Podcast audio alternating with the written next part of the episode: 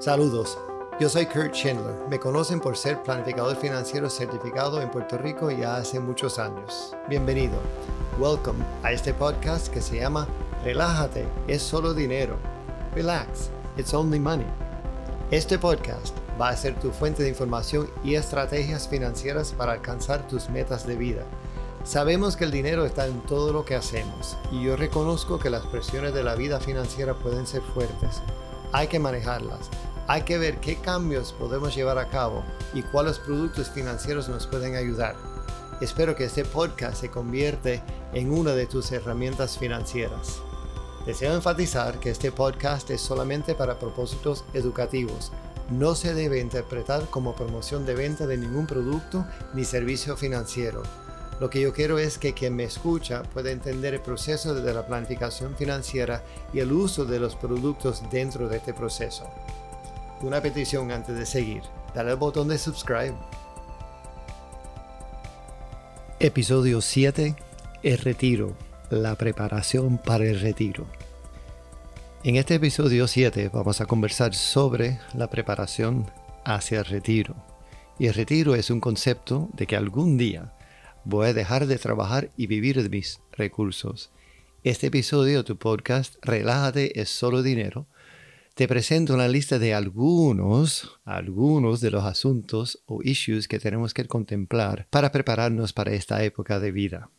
Los temas principales los he agrupado en la siguiente forma. Uno, dinero o capital que tenemos para el retiro. Dos, beneficios sociales y beneficios que nos provee el gobierno. Tres, la familia, qué impacto tiene en esta preparación.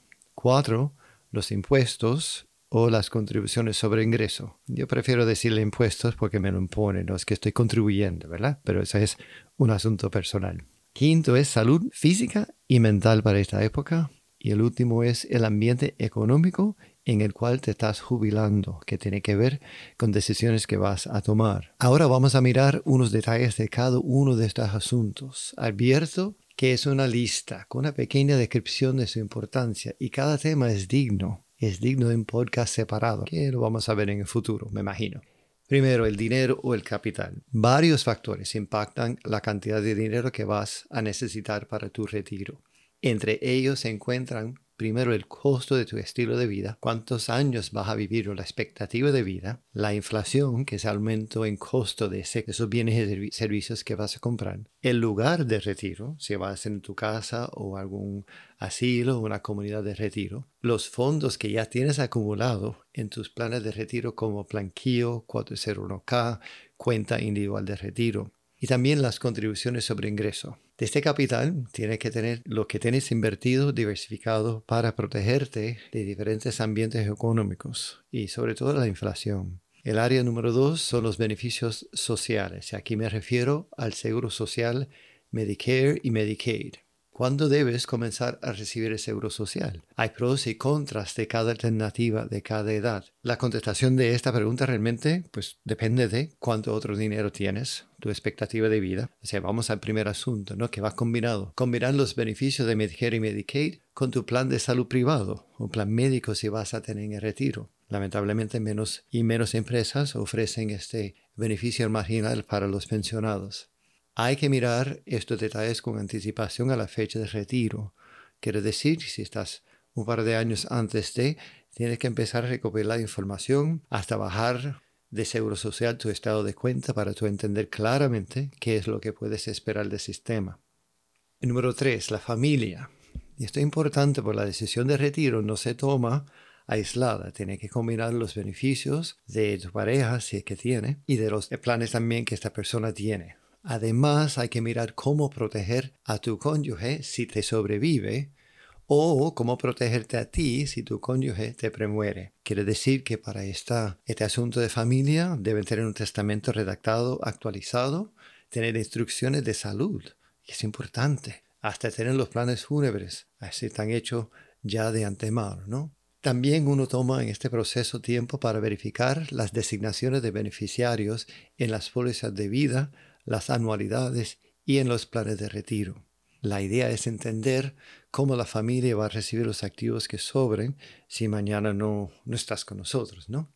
Si tiene una póliza de cuidado a largo plazo, importante, porque otra contemplación de la familia es eh, quién te va a cuidar en el futuro. O si tú tienes a alguien a quien tendrás que cuidar también. ¿Qué pasa? Con los cambios de familia, ¿no? Que están dispersos por, por el mundo, la tradición de que un familiar va a estar, pues quizás ya no es tan seguro y hay que contemplarlo. Otro asunto es o son los impuestos y como mencioné ya, eh, uno dice contribuciones sobre ingreso, para mí son impuestos. Hay que pagar un por ciento de lo que recibimos, tanto en las distribuciones de los planes de retiro cualificado como los planes GIO, los 401k o plan de retiro que provee la empresa donde trabaja ahora. Las cuentas IRA o las cuentas individuales de retiro tienen un trato contributivo distinto a lo que los planes de retiro tienen y hay que combinar, evaluar de dónde viene el dinero, cómo va a tributar. Además, hay que ver cómo las inversiones que tiene van a tributar. Hay algunas inversiones que están sujetas a contribuciones sobre ingreso al nivel federal, aunque vivimos en Puerto Rico. Así que es importante, en mi modo de ver, de sentarse con una persona especialista en contribuciones sobre ingreso cuando estás tomando y montando tus ingresos futuros, tus planes de retiro, ¿no? Vale la pena invertir un poco de dinero para tener una consulta y el expertise de personas que hacen esto. Otro asunto es la salud física y mental. Cómo te cuidas hoy, cómo te alimentas, cuál es la historia de salud de la familia. Y entender, esto va un poco a la expectativa de vida, ¿no? También los psicólogos nos indican que necesitamos de 5 a 7 grupos de amistades distintos para mantener una buena salud mental en el retiro. Porque piensa, no vas a tener el ancla del trabajo. Y muchas veces tenemos amistades de trabajo y la vida eh, gira alrededor de ese tiempo que pasamos en el trabajo, que son de 10 a 12 horas al día si, si incorporas el tiempo de preparación, el tiempo de viaje y el tiempo que físicamente estás en el trabajo, ¿no? Es mucho tiempo. ¿Y qué vas a hacer? A llenar ese tiempo. Esa es parte de la salud física, la parte de salud mental. Al principio, pues uno se siente un poco vacío o está causando esto como si fueran vacaciones, pero si no tiene en qué o con qué llenar el tiempo, es más difícil esta época de retiro. Y la idea es disfrutarlo, ¿no? Ya trabajaste mucho tiempo es trabajar, es disfrutarlo.